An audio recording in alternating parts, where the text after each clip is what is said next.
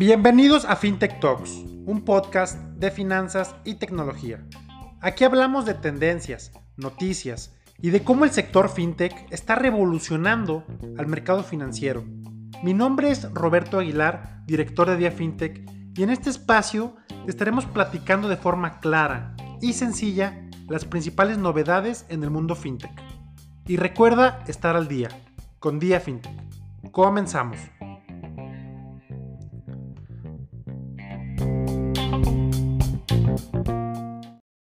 Hola Iván, ¿cómo estás? Bienvenido a, FinTech Talks. Muchas gracias por, estar eh, pues el día de hoy con nosotros.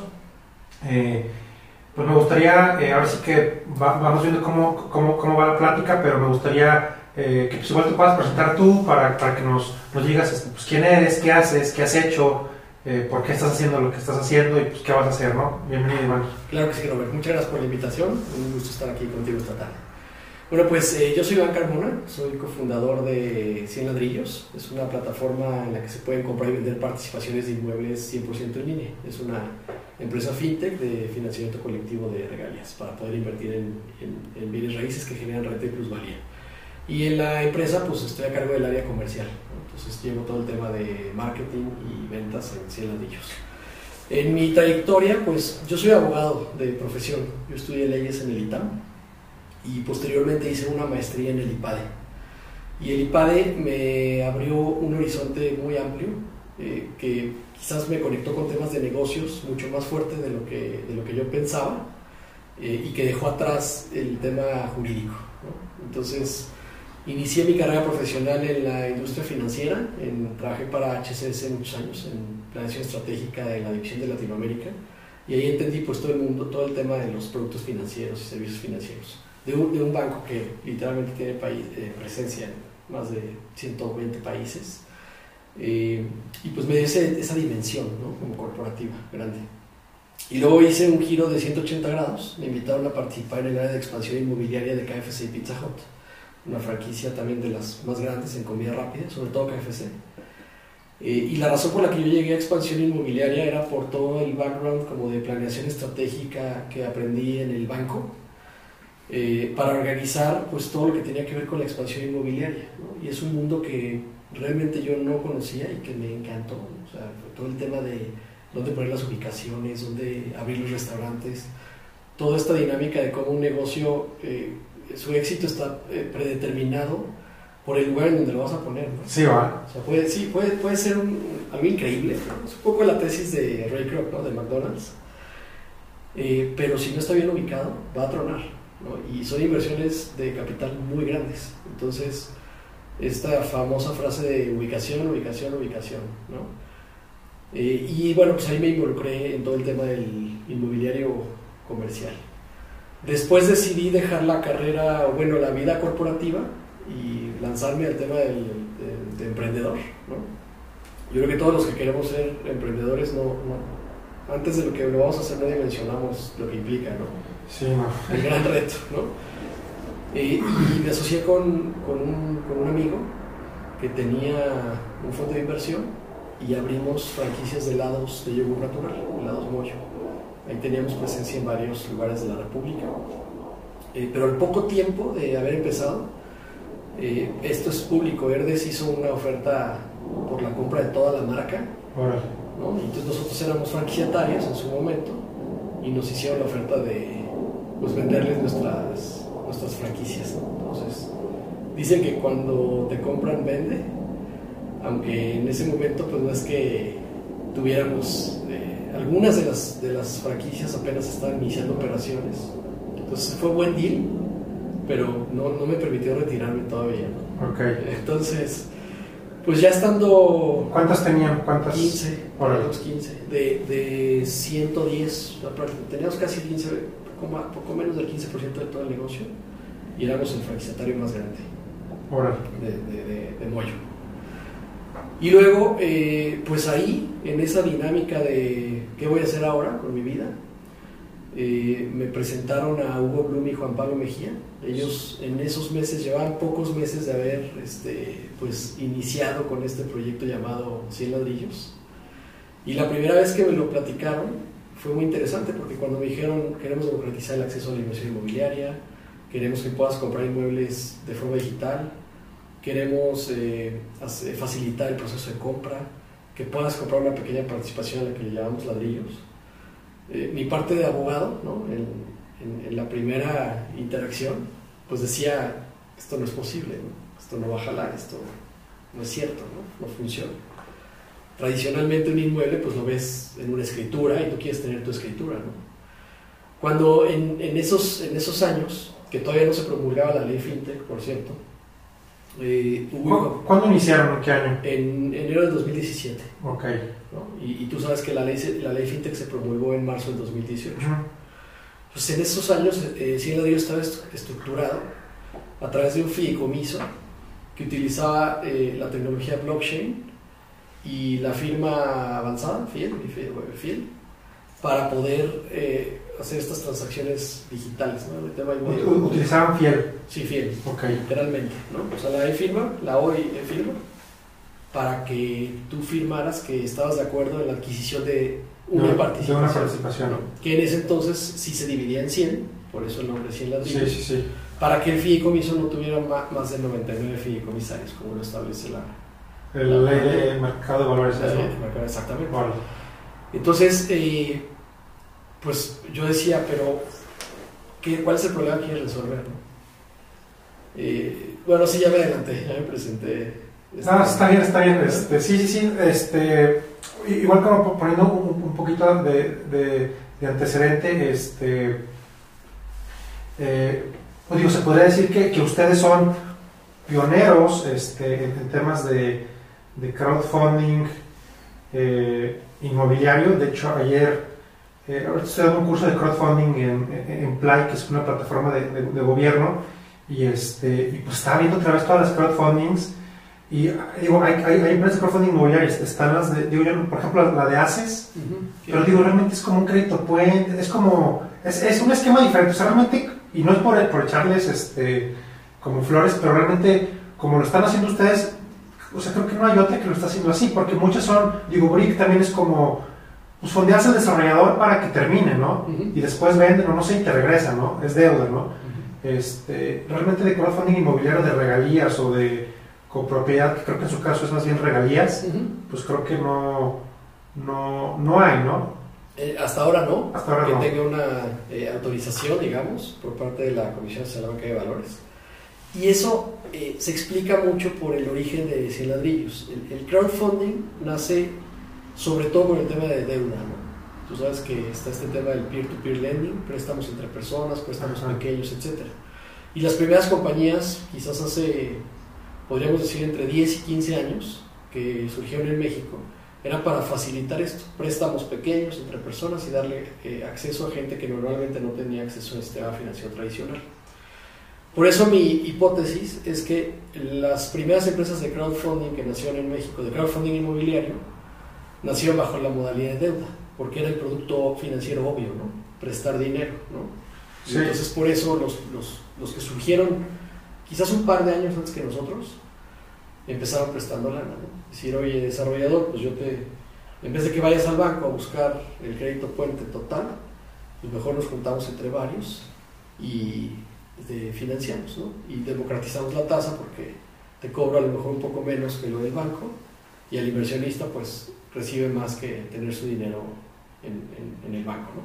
Entonces, el crowdfunding inmobiliario en México nace bajo el producto de deuda, pero cuando nosotros fundamos 100 ladrillos no estábamos pensando en hacer algo con crowdfunding. Es decir, literalmente estábamos, eh, sobre todo los founders, este, estaban viviendo lo que se reconoce como el gran sueño de tener bienes raíces, ¿no? Que trabajas muchísimos años y por fin tienes el capital para comprarte tu primer inmueble, ¿no? y de cómo ellos cuando ya iban a comprar, de pronto eh, pues se dieron cuenta que no solo era el precio de lista del inmueble, sino que había que sumarle impuestos, notario, ¿no? este, todo el tema de tramitología, todo el tema fiscal, Y entonces, cuando les dijeron cuál era la inversión total de ese, de ese local que querían comprar, pues no, ya no les alcanzaba, porque ellos habían ahorrado para lo que decía precio lista.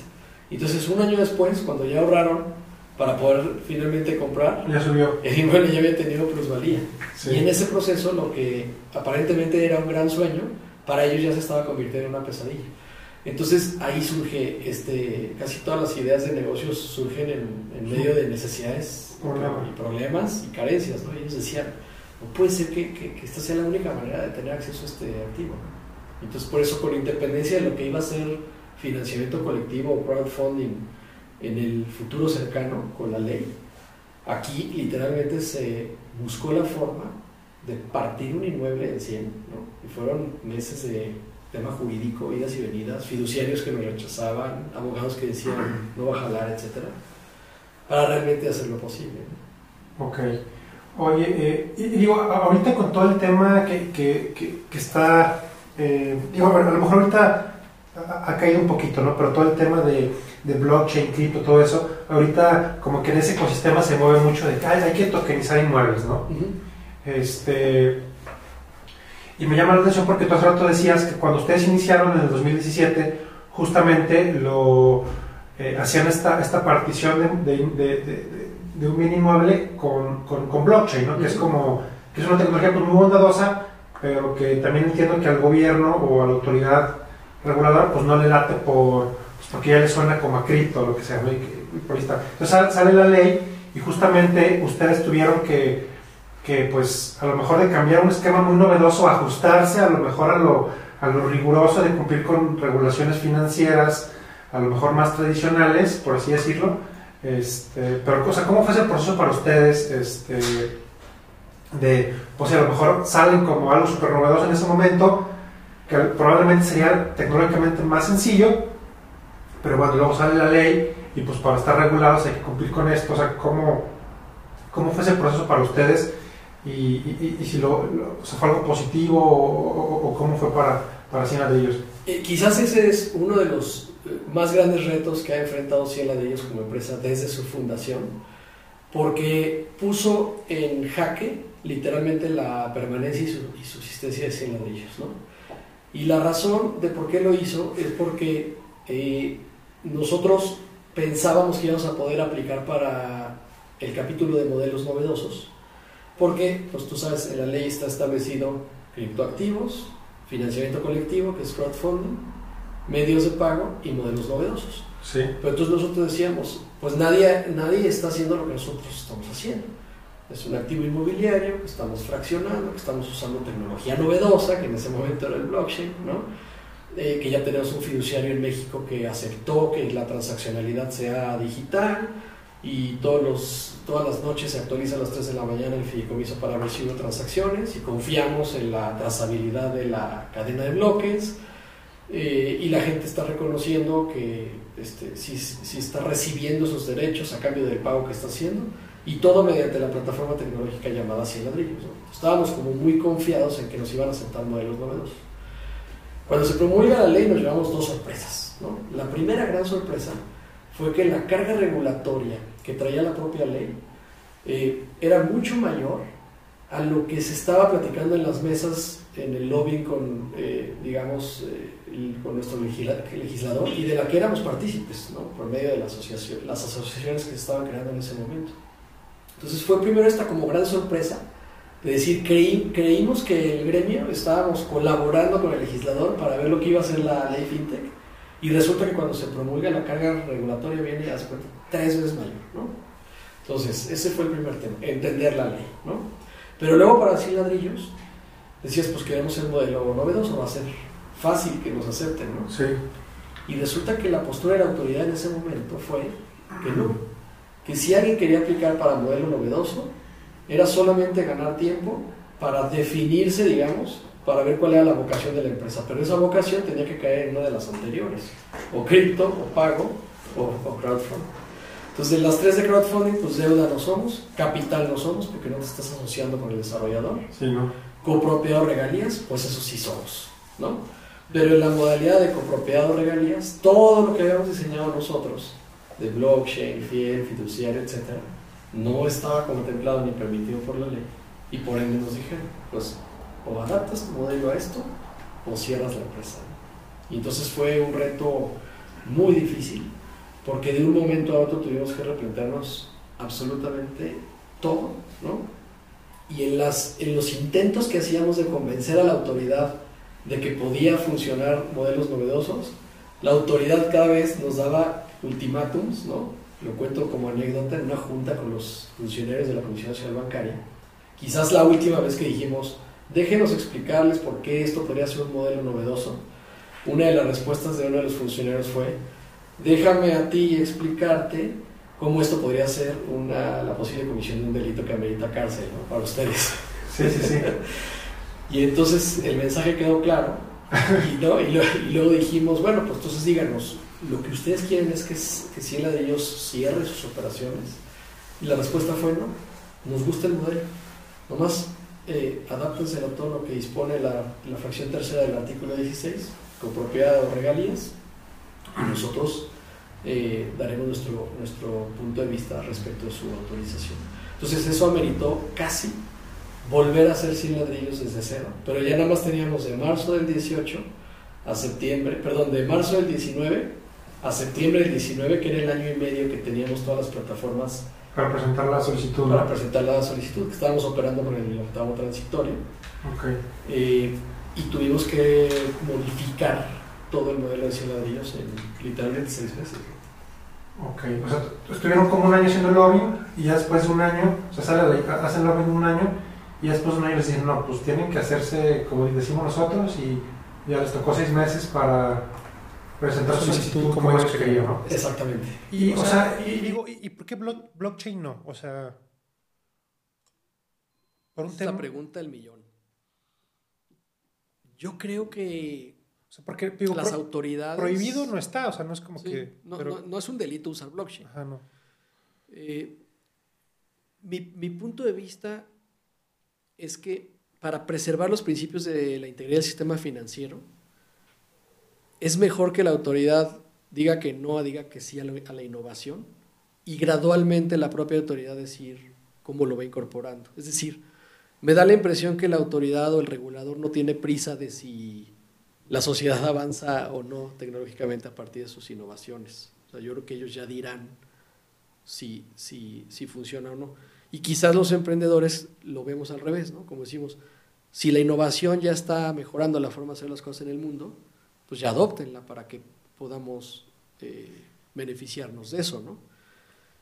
Porque no hay una razón técnica, jurídica que se haya emitido por ninguna autoridad para decir por qué no, ¿no? Simplemente, incluso el léxico era adáptate a lo que dice la ley, no decía deja de usar lo que tú estás usando, ¿no? Como blockchain no está contemplado en ningún capítulo de la ley, pues sí, no, o sea, no, digo, no está contemplado, pero sí está contemplado usar pues, plataformas tecnológicas, ¿no? Sí, totalmente.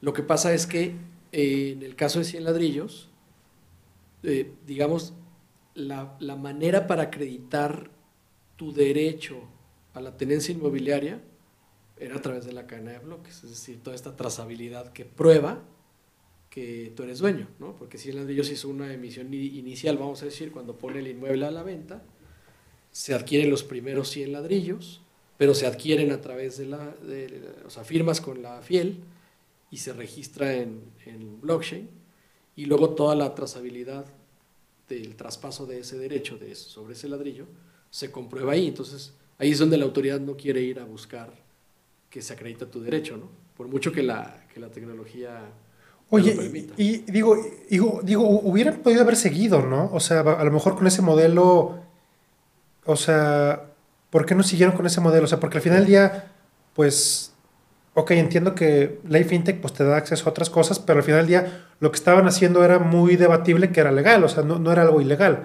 Claro. Estaban como pues en, el área gris, por así decirlo, o incluso ni en el área gris, porque pues es muy claro de que 99, o sea, la, ley de mercado de valores que, te dice cuántos socios puede tener un, un, este, que es un fideicomiso, ¿no? Fideicomiso, sí.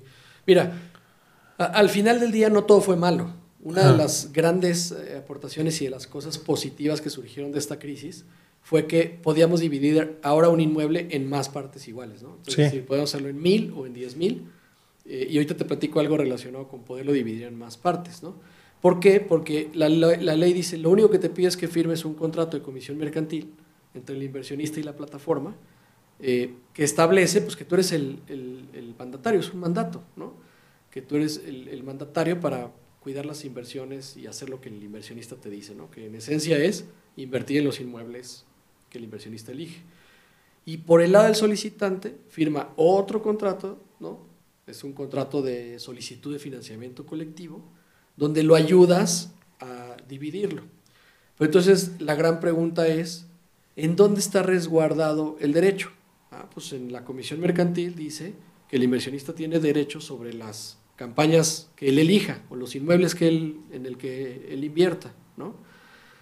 Y entonces, eh, cuando vamos al fideicomiso a escriturar la propiedad en el fideicomiso, ¿quién está eh, como fideicomisario en el fideicomiso? Esa es la gran discusión. Antes, tú directamente. Robert, tú aparecías gracias a blockchain porque el fiduciario sí te reconocía que fueras tú. Ahora no podemos ir con un, con un papel, 100 personas o 1000 personas, ante el fiduciario. Entonces quedas 100 ladrillos, ¿no? Por cuenta de todos los inversionistas y en nuestra calidad de institución de tecnología financiera autorizada, digamos, representamos a Roberto. Nosotros decíamos, eso es más inseguro jurídicamente hablando que lo que ya logramos con la tecnología. Sí. ¿No? Porque la, la IFC está aquí ante el fiduciario, representando acá, y acá nos une la comisión mercantil, ¿no? Y la gran respuesta de las autoridades fue, por eso estás regulado y vigilado por una autoridad como la Comisión Nacional Bancaria y de Valores. Cuidado si te portas mal. Como todo el sistema financiero actual. O sea, pero a ver, entonces, ¿ustedes desde el 2017 ya usaban el término de crowdfunding o no? En el 2017 no usábamos crowdfunding. Y, de hecho, hoy en día no lo usamos. O sea, nosotros es sé, es más, en el 2017 y 18 decíamos, sé dueño de una fracción de inmuebles. O sé dueño de, tu ladrillo. De tu ladrillo, de inmuebles, ¿no? Que ahora lo que tiene que ser es que eres dueño de la participación, ¿no? que finalmente es un tema muy técnico, jurídicamente hablando. No eres el fideicomisario directo, ¿no? aunque tienes todos los derechos sobre esa participación. Pero lo mismo, o sea, en 100 ladrillos no tenemos que, eh, digamos, esperar a que, o sea, sí se tienen que juntar obviamente todos los inversionistas y cumplir la campaña de fondeo para poder adquirir el inmueble, ¿no? Pero en el momento que tú adquieres tu participación, ya eres dueño de esa, de esa participación sobre ese inmueble. Ahora, cuando ya la propia autoridad nos pidió regirnos por financiamiento colectivo de regalías, entonces también lo adoptamos para efectos de ser claros en nuestra comunicación, ¿no? Entonces somos crowdfunding inmobiliario de regalías, digamos. Ya. Sí, ¿qué, digo? Que al, fin, al final del día yo creo que me imagino que la mayoría de tus clientes pues no se van tan, tan, tan técnicos, ¿no? O sea, es como, ah, pues tengo mi ladrillo ya jurídicamente lo que esté pasando tras bambalinas de la plataforma no, no me importa mucho mientras, mientras reciba mi, renta, ¿no? Exacto. Sí, finalmente ante el inversionista es prácticamente lo mismo. Sí, digo, porque estaba pensando, eh, o sea, si ustedes, o sea, porque, digo, regreso y es algo que también ha pasado siempre como en todas las industrias que, donde hay innovación, ¿no? O sea, si vemos la industria de movilidad, cuando sale Uber, ¿no? Pues, digo, y todavía, ¿no? En Cancún, que se agarran a golpes, este es ilegal. Al final lo acaban regulando, ¿no? Airbnb igual ilegal. Ahorita ya es ilegal, creo que en Las Vegas ya, ya lo prohibieron. Traen ahí un relajo. Este, Spotify en su momento. Ahora sí que cuando es, cuando es este, alguna, alguna industria es innovada tecnológica, a través de la tecnología, eh, la autoridad tiende a decir, ah, es ilegal, ¿no? Y aquí en México, pues pasó mucho eso que pasó con ustedes, de, oye, lo que están haciendo es, es ilegal, ¿no? Eh, este, y, si no, y si no lo cambian, pues vamos, vamos sobre ustedes. O sea, de hecho, hay otro caso de otro crowdfunding de, de deuda, dupla. Eh, ellos también en su momento tuvieron investigaciones de carácter penal, ¿no? Porque decían, no, pero pues cómo, que es un modelo parcial al de yo te presto, ¿no? Sí. Este, no, pues cómo, este, etcétera, ¿no? Entonces... Estás captando dinero del público en general. Exacto. Entonces, a, lo que yo, a, lo que quería ir es, en caso de que ustedes hubieran querido seguir con el mismo modelo, a lo mejor hubieran podido seguir simplemente no hubieran podido haberlo hecho de manera, o sea, al público en general, ¿no? Eh, o sea, hubieran tenido que ser como un fondo de inversión privado, este, como, este, pues no se hubieran podido a lo mejor, obviamente no hubieran podido haber utilizado la palabra crowdfunding, este, no hubieran podido captar recursos a través de una plataforma online al público en general, Entonces, de cierta forma, aunque sí hubo como muchos obstáculos, pues también te abrió las puertas a, pues ahora sí que a todo el mundo, ¿no? Que pudiera invertir a través de, Internet eh, en, pues en 100 ladrillos, ¿no? Sí, de hecho nosotros teníamos, ahora que lo mencionas, eh, ofertas por grandes desarrolladores inmobiliarios que decían, este es el, Ferrari de la, de la, compra de inmuebles de los, de los UHN, ¿no? De los Ultra High Network, ¿no? ¿Por qué? Porque imagínate que un desarrollo privado, vamos a decir, un parque industrial de, no sé, 800 millones de pesos, que a lo mejor invierte en, no sé, 40 o 50 este, inversionistas privados o family offices y demás. Imagínate que todo lo pudieran hacer a través de la plataforma, ¿no? Y porque, del anterior. Del anterior, exactamente. y que sí se puede usar, ¿no? Sí se puede, perfectamente se puede, ¿no? O sea, si no, estoy, si no capto dinero del público en general, ni, ni mucho menos, perfectamente lo puedo, lo puedo hacer, ¿no?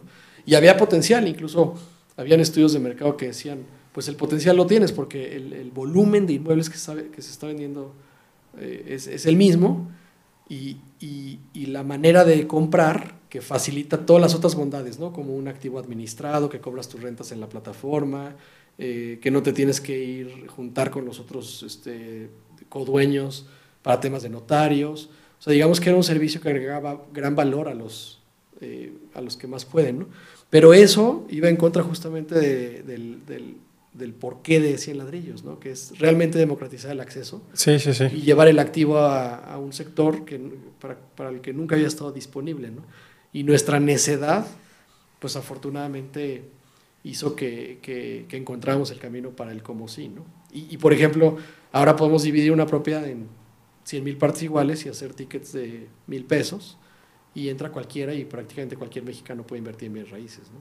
Sí, sí, sí, que justo es este, sí, pues uno, uno de los temas en, bienes inmuebles, ¿no? Que hay, hay, muchos beneficios de invertir en bienes inmuebles, como hace rato platicábamos de que, pues en la preventa, ¿no? En la preventa, pues agarras un precio, cuando termina la construcción ya vale 20% más, ¿no? Por decir algo, ¿no? Otra, este, pues hay una plusvalía vitalicia, ¿no? Siempre va a ir subiendo su valor, eh, este, pues es, un riesgo bajo el invertir en un bien inmueble porque pues, quieras o no, pues ahí está, ¿no? Ahí está y lo ves y a lo mejor es muy tradicional, pero ahí está y ahí lo ves, ¿no? Y al final del día, cualquier, cualquier persona, o sea, un Jeff Bezos y así, acaban invirtiendo en bienes inmuebles, o sea, acaban, todo su dinero que hacen en tecnología lo acaban invirtiendo en, bienes inmuebles. Creo que Jeff Bezos ahorita es de los propietarios más grandes de Estados Unidos de tierra, ¿no? Igual que Bill Gates. Igual que Bill Gates. Entonces dices, bueno, este, pues sí, muy tecnológicos y todo, pero al final acaban poniendo todo su dinero en, bienes inmuebles, ¿no? Sí. Y, este, y, justo, o sea, para poder invertir en un bien inmueble, tradicionalmente en México y más ahorita, y, yo creo que también estos modelos de negocio van mucho con, con las nuevas generaciones, este, millennials, centennials, que hoy en día realmente para un joven entre, digo, menor de 30, pues yo creo que imposible, mayor de 30 es, es, es difícil hacerte un bien inmueble porque eh, pues ya realmente son muy caros, ¿no? O sea, o sea, comparte a lo mejor un departamento de 4 millones de pesos, tendrías que estar pagando una hipoteca, eh, pues que de 50 mil, 60 mil pesos. Ya 20 años. Ya 20 años y un enganche, este, y, bueno, realmente cada vez es como menos accesible eh, poder acceder a un bien inmueble, ¿no? Y, por otro lado, este, si tú quieres acceder a un bien inmueble de contado, pues bueno, a lo mejor necesitas tener 2, 3, 4 millones de pesos para poder comprarlo ahora sí que de sopetón ¿no? o al cash.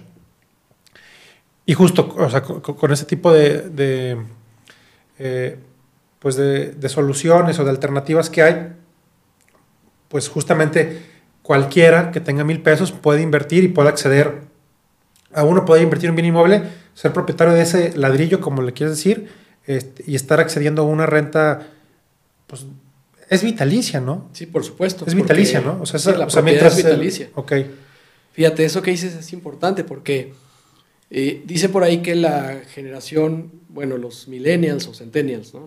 Tú todavía eres millennial, ¿no? Pues yo nací en el 80. Ok. Yo me considero generación X. Ok, Pero por ahí dicen que, que los millennials empiezan en la 80. Ok. Entonces, bueno, soy híbrido. Ya, ya, ya.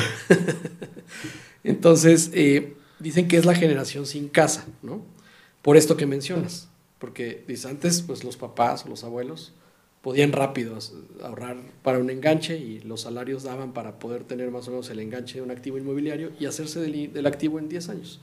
O que agarrara plusvalía y revenden eso y se compran otro, etc. Hoy, ya la brecha es, es, una gráfica muy triste ¿no? de cómo, el, el, cómo evolucionó el incremento salarial, que es muy poquito, y luego la plusvalía de los inmuebles, que es muchísimo, ¿no? Y por eso ya esta generación no tiene acceso a esto que dices, ¿no? De poderse comprar una, una propiedad. Entonces, por eso dicen que es la propiedad, la generación sin casa. Pero yo al mismo tiempo digo que es la generación sin patrimonio. Pero hoy por hoy, probablemente siga siendo la generación sin casa, es decir, la casa donde vas a vivir, pero ya está disponible la generación con patrimonio. Porque puedes no tener casa y no te va a alcanzar, pero a lo mejor tienes 100 mil pesos de ahorro, ahí con los millennials, ¿no? Chambeando y ahorrando, pero ya, ya tienes patrimonio. O sea, si ya lo puedes tener un inmueble que genera rentas, que está dando plusvalía, que lo puedes tener toda la vida, que lo puedes heredar, en fin, que lo puedes revender cuando ha generado buena plusvalía, que puedes poder, este, cobrar tus rentas y, tener ese ingreso disponible, etcétera, ¿no? Y entonces eso, esto es lo que se está habilitando gracias a las nuevas tecnologías, a la innovación y, lo que estamos haciendo en Cien Ladrillos, ¿no? Órale. Sí, pues, pues felicidades. Oye, Iván, y, a ver, hace rato platicaba con, con Ricardo y, también este, bueno, estaba ahí medio comentando el tema de, emprender, ¿no? O sea, digo, tú vienes, tú eres abogado, yo, también soy abogado, de hecho, a quien tuvimos el, podcast pasado también es abogado del ITAM. Ah, este, eh, y bueno, pues muchas veces entras al mundo corporativo. Digo, yo, por ejemplo, así como mi primer trabajo corporativo fue trabajar en Baker McKenzie, super despacho, te abre el mundo y así, ¿no? Pero, pero ya el día a día, pues sí es un poco este, a veces frustrante, ¿no? Y como que te quieres aventar al mundo de, de emprendedor pensando que eh, pues está muy fácil y pues de volada todo mundo te va a comprar, vas a levantar inversión súper fácil. Esto, ¿Cómo fue tu experiencia, eh, a lo mejor en específico en 100 ladrillos, para poder, eh, o sea, pues, ¿cómo lo hiciste? O sea, financieramente, ¿cómo, cómo lo hiciste para, para levantar capital? O sea, porque me imagino que levantaron capital. Este, o sea, ¿cuáles fueron así como los mayores obstáculos que te tuviste que enfrentar? tanto financieros como hasta mm, eh, emocionales, para poder sacar adelante un, proyecto que pues, este, pues está, está grande pues y que pues me imagino que han, tenido un montón de, problemas. Claro. Eh, a ver, yo, lo que diría es, históricamente, ¿no? en el ejemplo, digamos, del, del gran camino de cómo un emprendedor tiene éxito lo, lo, tiene Estados Unidos con Silicon Valley, ¿no? Cuando, cuando nacieron estas empresas tecnológicas y a través de los fondos de capital de riesgo, ¿no? Ángeles inversionistas y grandes fondos de capital de riesgo. Y eso tiene décadas en Estados Unidos. Sí. Pero en México no está disponible ni en América Latina. Entonces, cuando tú, cuando tú me preguntas, ¿qué, ¿qué es ser emprendedor? La respuesta es, depende de cuándo. Porque hace 10 años o 15 que no existían fondos de capital de riesgo ni ángeles inversionistas la única manera de ser emprendedor en México era con medios propios, familia y amigos o capital propio, y ponte a fabricar o a un producto o a brindar un servicio, y ojalá y, más te vale que encuentres clientes rápido, porque de ese, será el flujo de tu negocio y de eso depende el, crecimiento. ¿no? Entonces las condiciones para emprender son adversas, ¿no? porque no hay capital para que puedas plantear un modelo de negocio. A lo mejor el modelo de negocio es bueno, pero sin capital pues eh, estás en riesgo, ¿no? Dependes mucho de, que, de cuál sea tu capacidad de comercialización, ¿no? Entonces, eh, eso cambió en México y también en América Latina y en los últimos 10 años, sobre todo los últimos 7 años, que se convirtió en un polo eh, donde a lo mejor pueden empezar a ver nuevos emprendimientos bajo esta modalidad de capital de riesgo, sobre todo ángeles inversionistas locales, empezaron a apostar bajo el modelo americano y empezaron a financiar compañías. Entonces, eh, para un emprendedor es muy importante conocer cómo se juega ese juego del capital de riesgo, porque es muy distinto a pongamos un negocio con el capital de, los, de la familia, de los amigos o con capital propio y, y soy un solopreneur, ¿no? Y entonces ese juego se gana eh, pues entendiendo la manera como lo hacen ellos, ¿no? Que es, que es mucho el ejemplo del modelo americano, que es primero identificar un problema, ¿no? o sea, que, que, que, sea, que puedas demostrar que hay un problema en el mercado, ¿no? Segundo, que eh, tienes una ruta para resolverlo, ¿no? Pero en, esa, en, ese, en ese puente entre tengo la solución y hay un problema, es muy importante quién es el, el founder, quién es el, o sea, por qué tú lo vas a resolver, ¿no? O sea, eso es, es, algo muy importante, que, que, casi no se dice en los medios tradicionales de, de levantamiento de capital de riesgo. O sea, cuando tú vas te dicen que tu deck, tu pitch deck, tiene que tener el mercado, el tamaño del mercado, tu producto, ¿no? la evaluación de tu empresa, cómo lo vas a resolver, cuántos usuarios, etcétera, ¿no? Pero los, los inversionistas ángeles o, los fondos de capital de riesgo se fijan mucho en si, cuál si tú eres la persona indicada para resolver ese problema, ¿no? Y una de las, de las preguntas que responde si, si eres la persona indicada es cuál es el nivel de pasión y de vocación y cuántas ganas tienes de resolver ese problema. Y muchas veces los que, que, tú hayas vivido ese problema y padecido ese problema es un buen indicador de, este, puede ser que esta sea la persona indicada. Lo que yo he visto que no hay, o, que, o donde normalmente no, no invierten los ángeles inversionistas, es en ocurrencias, como decir, oye, pues yo creo que, no sé, este, a lo mejor en, la, en las primarias, ¿no? no no están surtiendo bien los materiales y creo que podríamos ser un modelo más innovador de surtir materiales de estudio en las primarias y creo que podría ganarle a la papelería. Probablemente hay un problema, pero si no te inspira, si no te apasiona, si no eres la persona que se puede dormir pensando en eso, despertarse incansablemente, trabajar en resolver el problema, probablemente no inviertan en ti, ¿no? Luego viene un segundo tema, suponiendo que los convences, ¿no? Y dices, si eres tú el indicado. ¿no? La evaluación de la empresa tiene que ser impecable. No te puedes equivocar ni para arriba ni para abajo. ¿no? Por ejemplo, en el programa este de tiburones, de Shark Tank. Sí, sí, sí. Con mucha frecuencia, al menos yo veo que 7, 8 de cada 10 emprendedores llegan con las empresas mal valuadas, porque no saben la parte técnica de cómo evaluarla, ¿no? Y qué porcentaje de la empresa vas a dar a cambio del capital que estás levantando, etcétera, ¿no? Y te pasan dos cosas. La, evalúas, eh, la evaluación es carísima, altísima, y te dicen, por muy padre que esté tu producto, no le entro. O es bajísima y tampoco le entran por ese error, ¿no? por esa omisión. Es decir, si esta persona no sabe evaluación, de evaluaciones, no me sirve nada quedarme con su empresa. ¿no? Cuando la evalúan muy bajo, lo que puede hacer un fan, y es lo que hacen los tiburones, por cierto, ¿no? y yo estoy en contra, por eso me gusta ver los modelos de negocio de Shark Tank, pero o sea, no me gusta la manera como ellos lo abordan. Sí, no, es que aparte siento que, bueno, al menos en Shark Tank en México es como mucha empresa tradicional, ¿no? O sea, es como más de producto. Y siento yo que en, las empresas de tecnología realmente, eh, o sea, es muy difícil que ya estés ganando dinero, ¿no? O sea, al menos al, inicio, ¿no? Sí.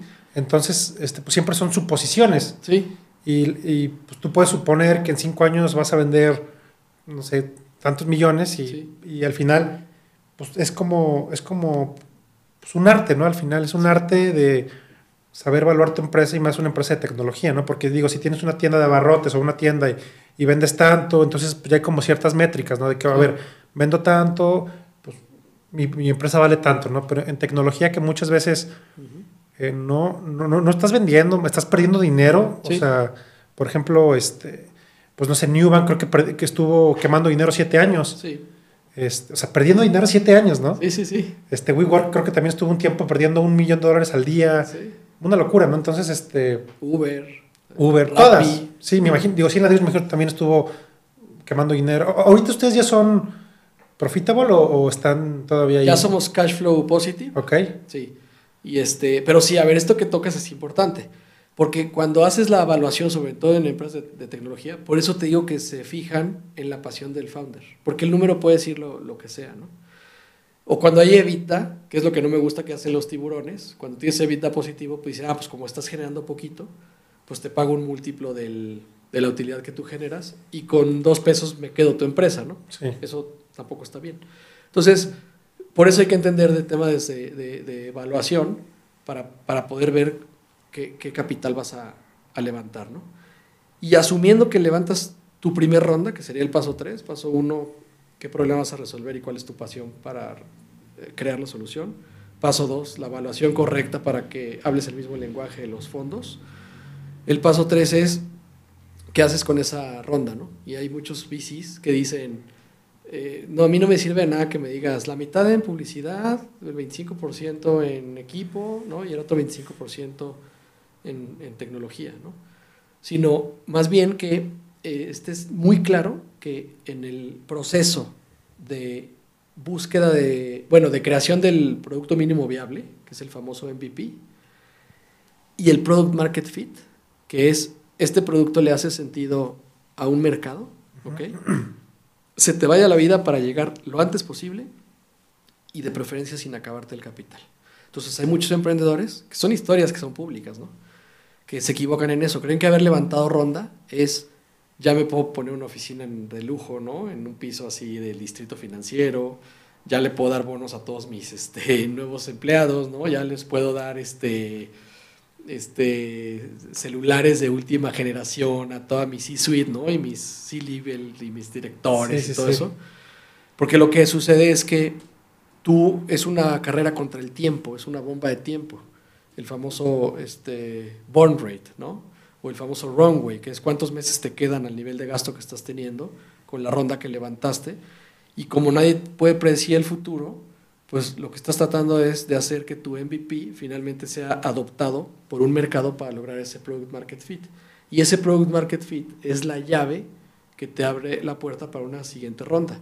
Pero lo que yo he visto en mi experiencia, desde, incluso desde el emprendimiento de las franquicias y ahora con, con 100 ladrillos, es que eh, el capital de riesgo es frío. O sea, demostraste market fit, llave para que platiquemos de la siguiente ronda. No demostraste market fit, se cierra la posibilidad de que puedas acceder a una segunda ronda. Entonces, todas esas empresas que, que mueren, incluso empresas que ya van en las series avanzadas, ¿eh? serie D, serie que, que, por eso dices noticias de que, oye, levantaron 70 millones de dólares y están cerrando hoy, que tú dices, no, ¿por qué? O sea, ya algo han de haber demostrado, ¿no? Vuélvanlos a ayudar, ¿no? Y la respuesta es no. Entonces, el juego de las rondas y del levantamiento de rondas de inversión es, mientras menos dinero levantes o necesites para probar el product market fit y en segundo lugar hacer la cash flow positive, que es que seas rentable, o sea, que tu unit economic sea eh, lo que me paga el usuario hace sentido de negocio, y no rentar mercado, porque esa es la otra, esta práctica de las compañías que mencionas como Uber, WeWork y todo, pues es rentar mercado. Si yo te pago porque compres ladrillos, si te digo, Robert, un ladrillo cuesta mil pesos, pero yo te pago dos mil para que tú me compres el ladrillo, ¿qué harías? Sí, pues sí, te compro muchos. Mañana me los compras, ¿no? Sí. Y mañana tengo un millón de usuarios. ¿Y eso a 100? Sí, eso es lo que, eso es lo que se llama rentar mercado. Ok. En los modelos de costo de adquisición del cliente, por ejemplo, en el caso de Uber, ¿no? Es vender el viaje a un precio por abajo del mercado de los taxis tradicionales, pero además al, este, chofer pagarle mucho, por, mucho más que un mercado tradicional de ganancias de un chofer de, un taxi, por ejemplo. ¿no?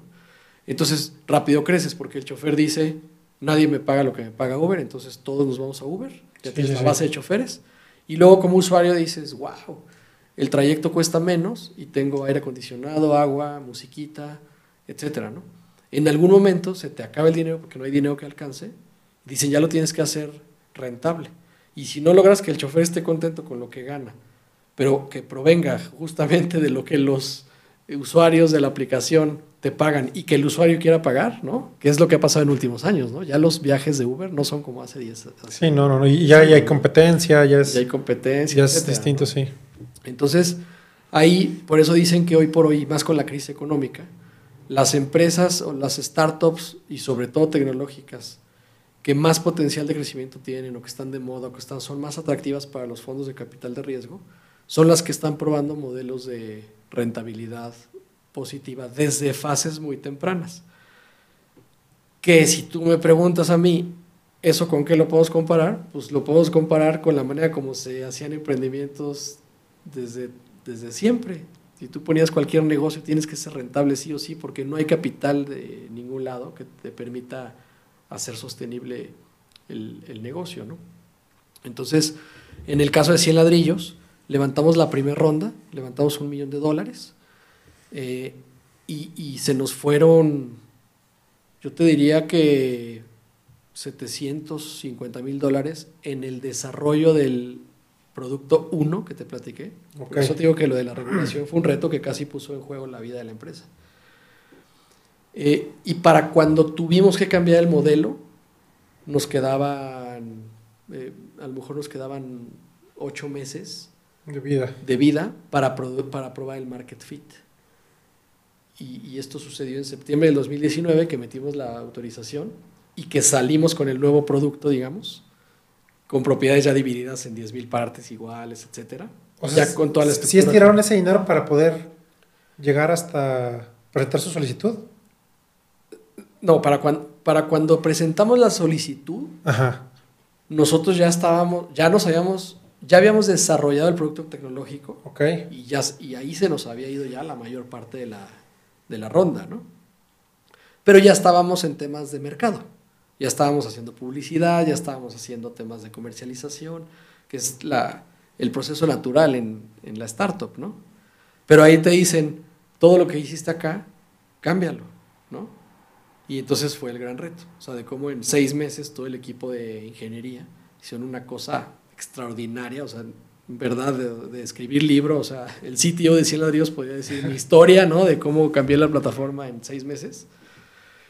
Pero ya no estábamos tan cómodos porque era algo nuevo también para nosotros, aunque la esencia del modelo era el mismo, no dejaba de ser algo nuevo.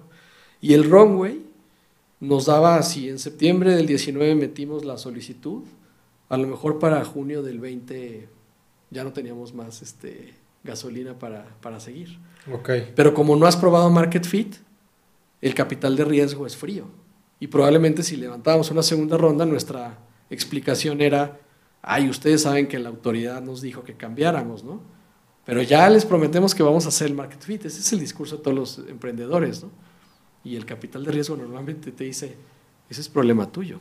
La regulación, los riesgos, los obstáculos son problema tuyo, ¿no? Y entonces, eh, pues teníamos prácticamente ocho meses de, vida. Eh, hay una historia padrísima. Hugo Bloom estaba en, Estados Unidos de viaje en un tema de familia y, no caían las ventas y no caían las ventas, ¿no? Y, entonces decíamos, pues ya, ¿no? Y entonces él, él, sentía ya, ahora cómo voy a explicar que, que 100 ladrillos no jaló, ¿no? Este, y yo estaba en México con los asesores y buscando clientes y hablándoles a los poquitos que se registraban en nuestras pautas de Facebook, ¿no? Ya no teníamos grandes capitales para invertir en pauta en redes. Y nosotros hablando, oye, pues 100 ladrillos está padrísimo, el modelo de inversión, ¿no? Y, y, él cuenta mucho que cuando, cuando moralmente ya había dicho, yo creo que ya tengo que empezar a pensar más bien en cómo cerrar. Cerrar ¿no? Y esa noche se fue a dormir, estaba en Las Vegas, y se fue a dormir esa noche, no quiso ni, ni, jugar, ni estar con, los, con, los, con los, las personas con las que iba acompañado y todo. Dijo, bueno, ahorita voy a descansar y ya mañana me pongo a pensar cuál es el camino para... Para seguir. Para, para pensar en un cierre, ¿no?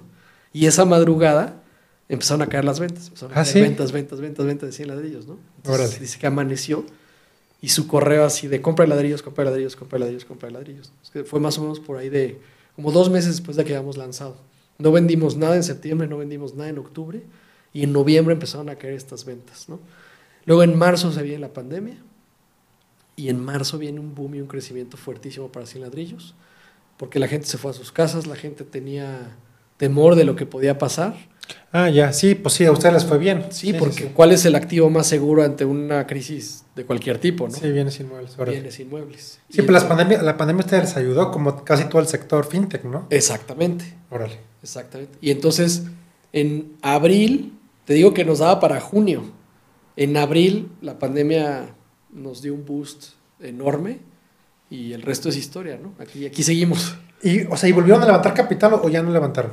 Un año después En 2021 ya hicimos una, una segunda ronda, eh, levantamos otro millón de dólares, pero ya para podernos enfocar eh, en lo que debíamos, ¿no? Que es pues, el mensaje, ¿no? Comunicar, marketing, publicidad, etcétera, ¿no? ¿Y, esas dos, rondas han sido las, las, únicas que han levantado? Son las únicas. Ahora, digo, en realidad es, este, pues es poquito por, por el tamaño que ya tiene, ¿no? Exacto. Sí, y sobre, sobre todo porque haber logrado hacer un modelo de, de, rentable, o sea, cash flow positive, hace que no necesitemos eh, más, más capital. Siempre puedes pedir más, Claro. Y siempre puedes decir, me quiero escalar más rápido, quiero abrir otro país, ¿no?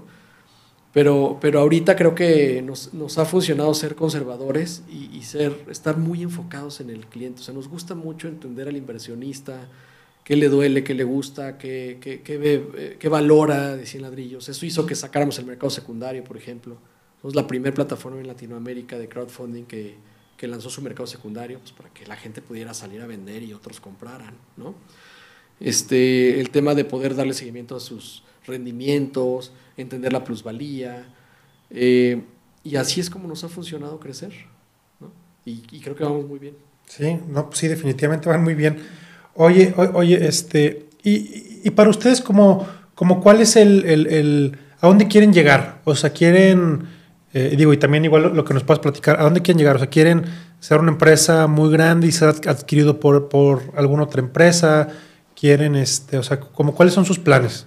Este, y, más ahorita que, este, pues digo, realmente el mercado fintech regulado, pues tiene, eh, pues qué será, yo creo que del 2020, ¿no? Para acá, ¿no? O sea, son tres años prácticamente. Sí. Hay, creo que el día de hoy 47, 48 empresas fintech reguladas, full. Este, ya, ya están empezando a sonar algunos casos de algunas posibles ventas, ¿no? este, que está el caso de esta Traflagar creo que se llama, que probablemente la compre Walmart, digo, no sé, son rumores, pero pues me suena, ¿no? Me, o sea, se me hace algo lógico, ¿no? Sí. Entonces, este, o sea, ¿ustedes cómo ven? O sea, ¿qué, ¿a dónde quieren llegar? Realmente, o sea, ¿qué es, ¿qué es lo que quieren lograr? Pues. En una empresa de tecnología como la nuestra, nunca, nunca estás cerrado a que, a que pueda venir alguien a hacerte una oferta, ¿no? Con, con a lo mejor empresas de capacidades mucho más grandes, ¿no? que pueden escalar lo, lo, lo poco o mucho que, que, tú has construido. ¿no? Pero nosotros en, en, particular, mientras eso no sucede, es decir, no es algo que estamos buscando, nosotros queremos ser la plataforma. Casi siempre pasa, ¿no? O sea, no es como que lo busques, sino como que, digo, lo que ha pasado cuando se vende alguna empresa de tecnología es que los buscan, ¿no? Eh, claro, o sea, si fundaste la empresa en, en, desde la posición en la que te platiqué al principio, de que eres alguien apasionado por resolver ese problema que probablemente viviste o que te apasiona resolver, no tienes, no, no, no tienes un interés eh, de, de, que alguien grande venga a comprarte. ¿no? Lo que termina sucediendo es que resuelves muy bien el problema y alguien le, hace sentido y te hace una oferta y, y, probablemente sales. ¿no? Pero nosotros en lo particular queremos ser la plataforma de, de creación patrimonial más grande de Latinoamérica. A, a, un nivel ¿no? en donde, donde incluso podamos llegar a ser el principal comprador de activos inmobiliarios de buena calidad, ¿no? que generen renta y plusvalía. Y la primera opción, es decir, cuando tienes un parque industrial, un desarrollador, alguien que va a vender su, plaza comercial o un edificio de departamentos, que esa persona diga, quiero venderlo a través de 100 ladrillos, ¿no? por el lado del solicitante. Okay. Y lograr eso, y, y, esto ya estamos elevando esta conversación al nivel de fibras, ¿no? Podríamos empezar a ser más grandes que, una fibra, ¿no? Pero, pero hay límites, ¿no? Que, medio los tienen ahí un poquito atorados, ¿no? ¿O no? Sí, actualmente. O sea, porque digo, realmente, si comparamos a lo mejor tu modelo con una fibra, es prácticamente igual, ¿no? Por así decirlo. Digo, fibra es, distinto porque no... Eh, digo, para comprar una fibra me imagino que... Digo, no sé si puedes comprar en GBM Plus o esas cosas, pero es, es este... es es, o sea, las fibras pues tienen aeropuertos, tienen, este, eh, pues sí, plazas grandes y así, ¿no? Entonces, o sea, como cuál sería la diferencia entre 100 ladrillos y una fibra? Bueno, en este caso que ellos no pueden captar dinero del público en general, ¿no? Salvo, salvo, su proceso de bursatilización. O sea, sí está bursatilizada, ¿no? Pero no pueden de manera privada ir a captar este, los, los fondos, ¿no? Otro tema es que el inversionista no se beneficia de la preventa. ¿No? porque normalmente ya son este, eh, activos estabilizados. ¿no? Ok. Eh, y, y el tema es, eh, ¿Y, y el monto de inversión como inversionista, cu- cuánto, desde cuánto puedes invertir en una fibra? desde 100 pesos. Ah, ok, ok, va. Sí, desde, desde 100 pesos.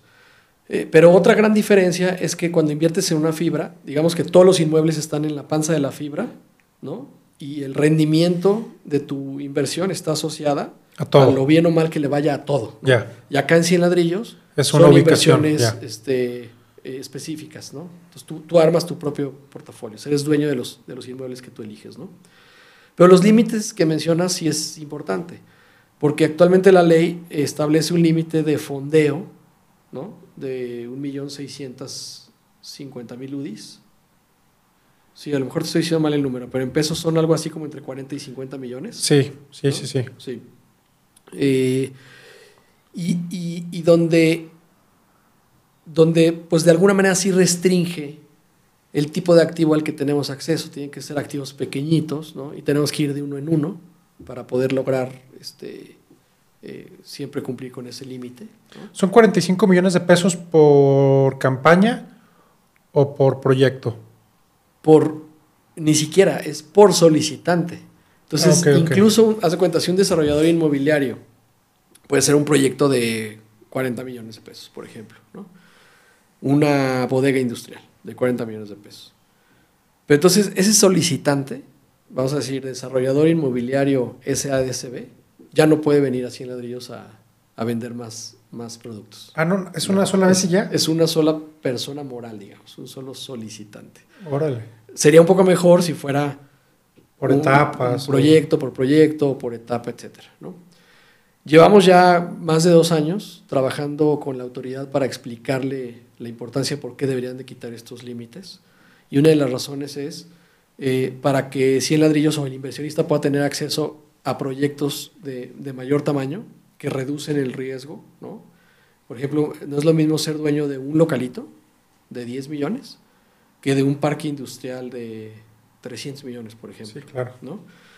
Eh, y también podemos, también la ley permite eh, invertir en una participación de fideicomisos más grandes. Entonces, digamos que este parque industrial de 500 millones vende a través de 100 ladrillos el 7%, ¿no? Entonces eso hace 35 millones. Y sí podemos hacer una campaña y 100 ladrillos es dueño de ese 7%, o sea, no 100 ladrillos, sino 100 ladrillos por cuenta de los inversionistas, es dueño de ese 7% de ese gran parque y ya nosotros pulverizamos ese 7% a todos los inversionistas, que es como lo estamos haciendo ahora y a los inversionistas les gusta mucho participar de ese tipo de proyectos.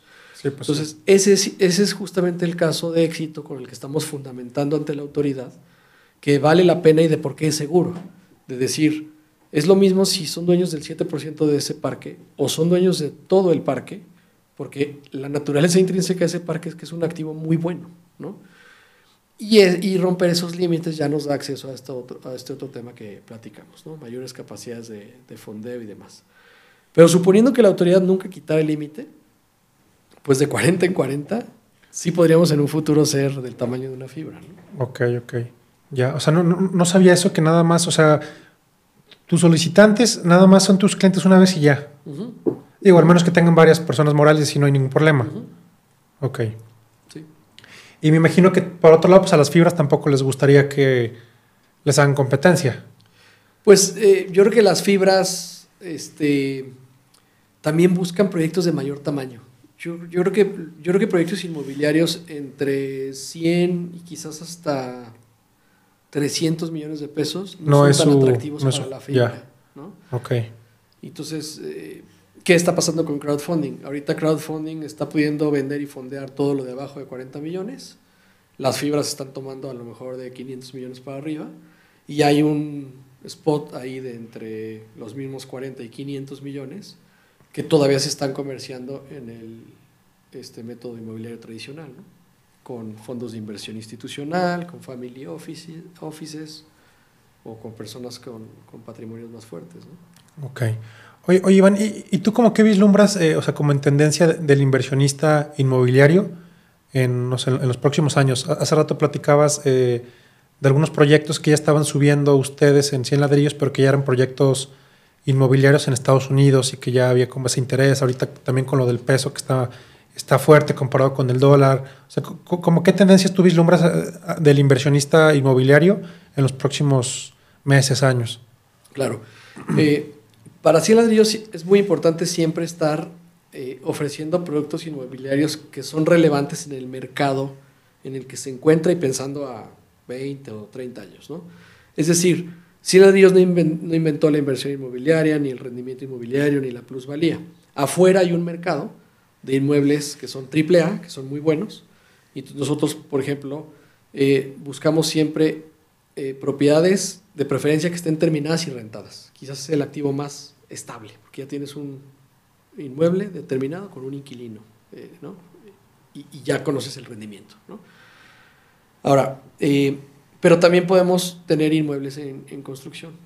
Ahora, en ese orden, ahorita, por cómo está el mercado, el futuro está en activos industriales y vivienda en renta institucional. Vivienda en renta institucional es, como Airbnb. Ok, ok, ya. Que son edificios de departamentos que están destinados para rentas. Sí, como tipo condotel, ¿no? Condotel, exactamente. ¿no?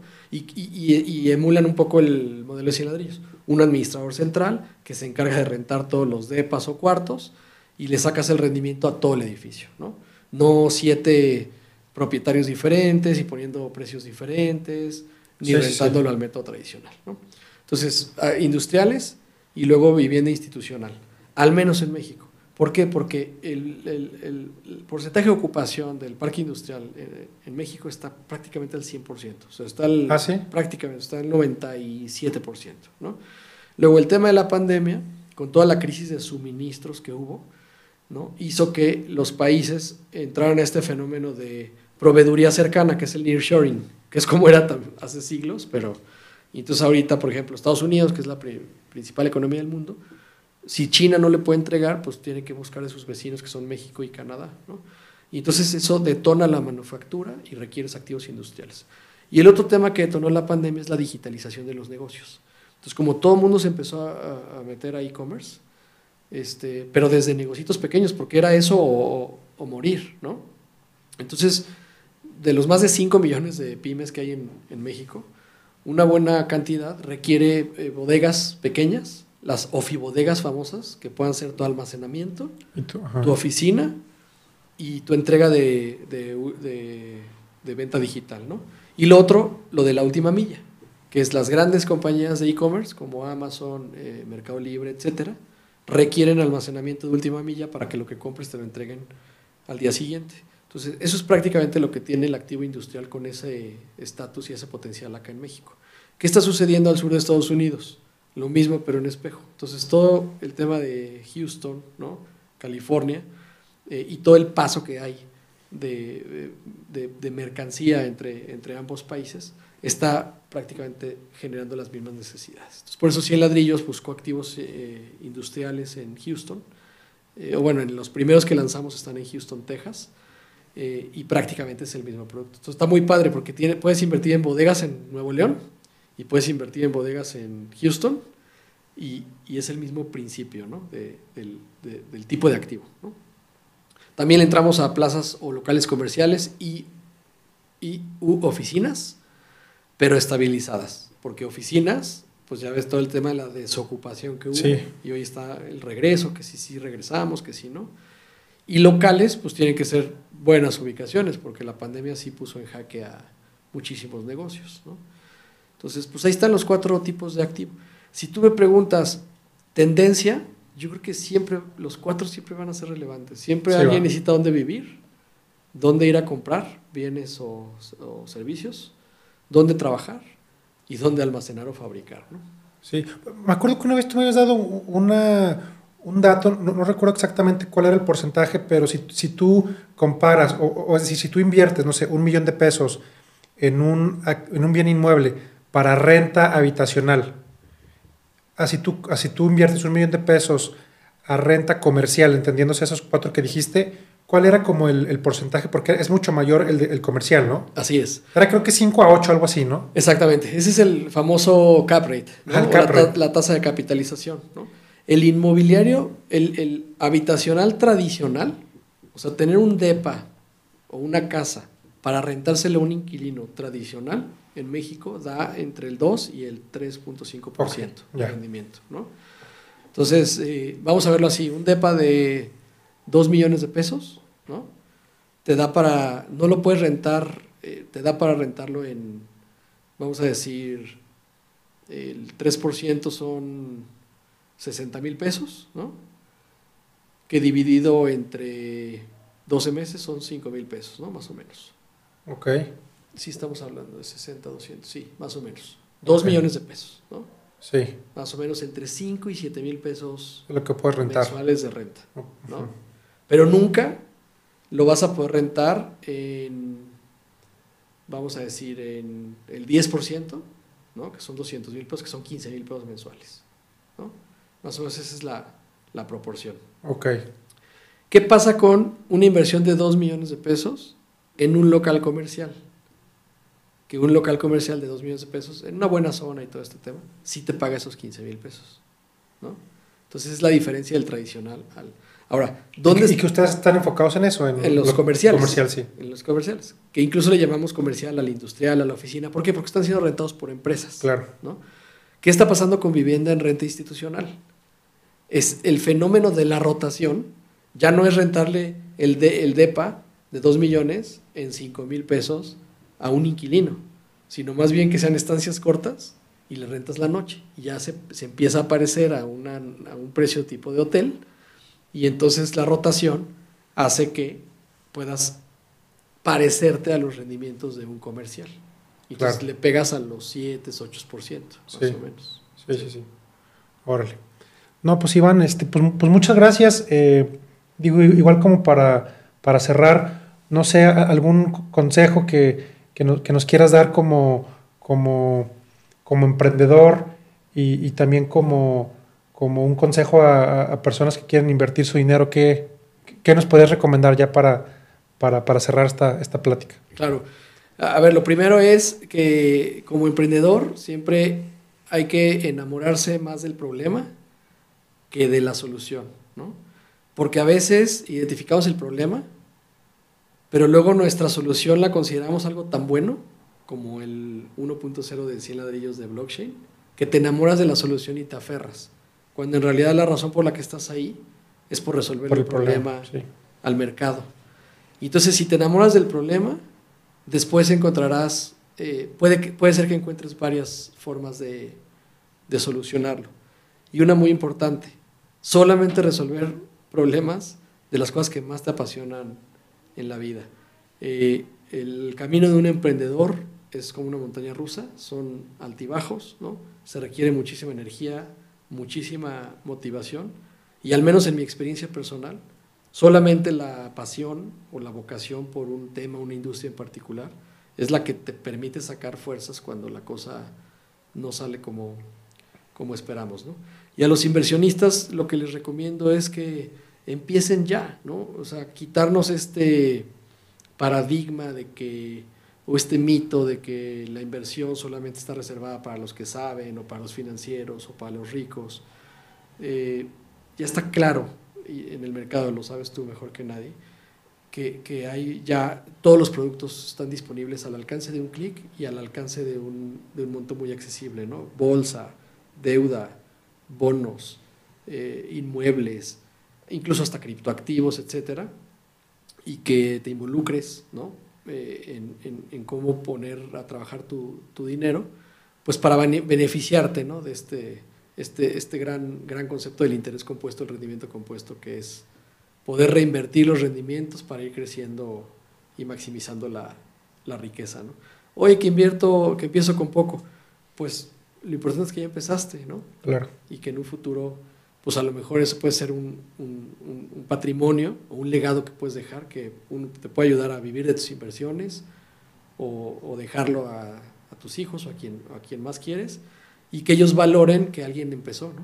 que en este caso pues, fuiste tú como inversionista. ¿no? Ah, sí, que ese es el lema, ¿no? Decían la de ellos, ¿no? Vive, vive, de tus rentas, ¿no? Sí. Vive tus rentas, ¿no? Ya, ya, lo cambiamos ah. por la tranquilidad de invertir bien. Ah, ok.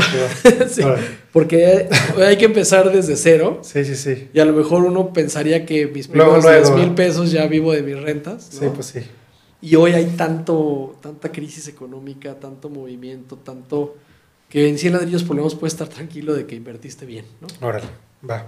Pues Iván, pues muchas gracias. No, al contrario, Roberto, un placer estar aquí.